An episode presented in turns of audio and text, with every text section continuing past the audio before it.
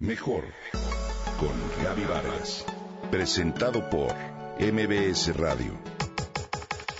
Mejor con Gaby Vargas.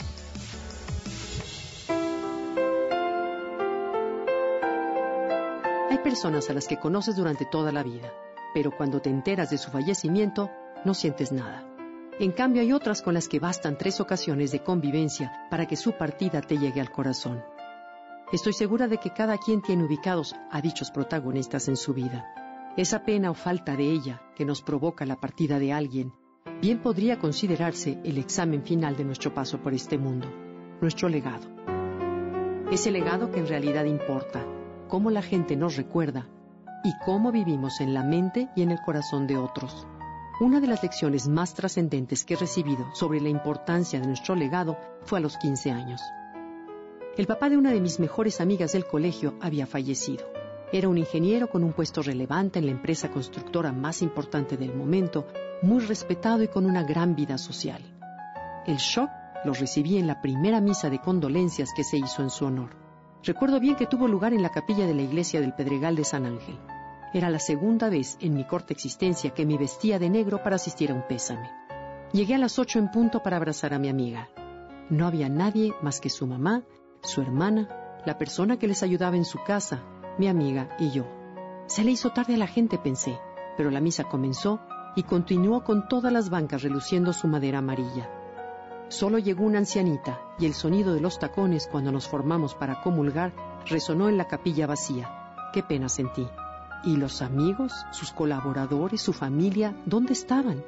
Ese día aprendí que los títulos y los puestos de trabajo por los que tanto nos esforzamos y luchamos de nada sirven cuando el corazón deja de funcionar. Comprendí que la carrera del éxito y del ego es muy fácil excluir al otro, al amor y perder o no encontrar el sentido de la vida. Ya que en el momento final, cuando se sopesan las palabras de despedida para quienes parten antes que nosotros, nada importa las inversiones en la bolsa, los grandes negocios, el mejor coche, la gran casa, el puesto, si solo se hicieron en nuestro propio beneficio. La vida social puede parecer muy divertida y sin embargo ser falsa y vacía. Hoy podemos engañarnos fácilmente al creer que tenemos cientos o miles de seguidores en Facebook o en Twitter a los que atendemos y respondemos de inmediato, mientras que desatendemos y desoímos a quienes tenemos al lado. En nuestro legado, lo que hace concurrido un funeral y llena el alma de aquellos a quienes dejamos, es decir, qué tanto amamos y nos amaron, qué hicimos por los demás. Recordé este caso cuando me enteré del fallecimiento de Sebastián Lerdo de Tejada, quien fuera el director del ISTE y a quien vi hace apenas unos días. Cuánto lamento y me duele su partida a pesar de haberlo tratado muy poco. Después de haber tocado no sé cuántas puertas en diversas instituciones de salud, de haber expuesto nuestro proyecto del documental Alivio a no sé cuántos directores, Sebastián, sin conocernos, fue el único que nos escuchó atentamente, se sensibilizó y aún en contra de todos los obstáculos que se prefiguraban, decidió apoyarnos.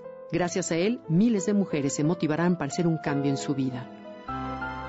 Una vez más, puedo comprobar que lo que nos sobrevive es lo que dimos, la diferencia que marcamos en la vida de los demás y lo que aportamos con nuestra ayuda. Con Sebastián siempre estaremos agradecidos y en la Fundación Marillac le guardamos un lugar muy especial en nuestra memoria. Descansa en paz.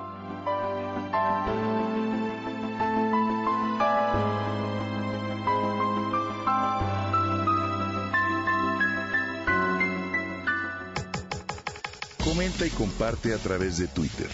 Gaby-Vargas. Gaby-Vargas. Mejor con Gaby Vargas. Presentado por MBS Radio.